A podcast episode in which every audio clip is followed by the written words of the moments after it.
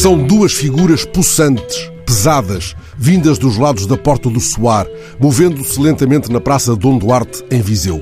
A mulher vai um pouco adiante, o mapa da cidade na mão esquerda.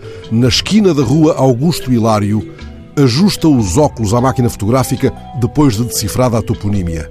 E se fôssemos por aqui até à rua direita, propõe ela? O olhar do homem sobrevoa o cansaço e o desalento. Esta é uma rua sem graça, ainda por cima a descer. O que é que vamos descobrir nesta rua? É a pergunta de quem nunca se sentou à mesa do cortiço, nem demorou a olhar na guitarra inscrita no chão de lajes, junto à casa onde nasceu o grande fadista, na porta 14 da antiga Rua Nova. O homem gastou a ração de fogo do dia. Se ousou entrar na Sé, não demorou por certo o espanto ou a curiosidade diante do relicário com a mão do santo que foi amigo de Bernardo de Claraval. O homem, se pudesse, sentava-se já ali mesmo no chão da praça até que o mundo fosse plano.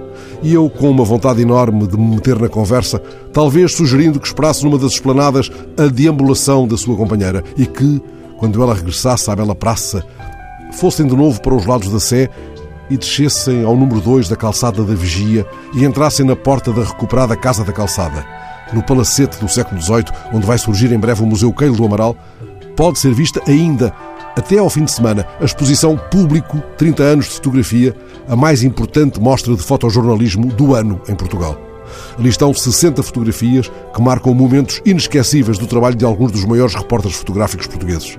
Pina Bausch fixada pela sensibilidade poética de Paulo Pimenta. A mais crua expressão da manifestação de estudantes frente ao Parlamento em 1994, registada por Luís Ramos.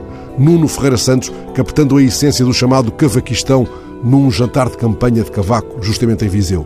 Pedro Cunha e a barragem do Roxo, totalmente seca, em 2005. Manuel Roberto e a tragédia da ponte Índice Ribeiro, em Castelo de Paiva. Um certo mergulho no mar de Porto Covo, captado por Miguel Manso, de quem podemos ver também uma das mais belas imagens alguma vez registadas num concerto dos Rolling Stones.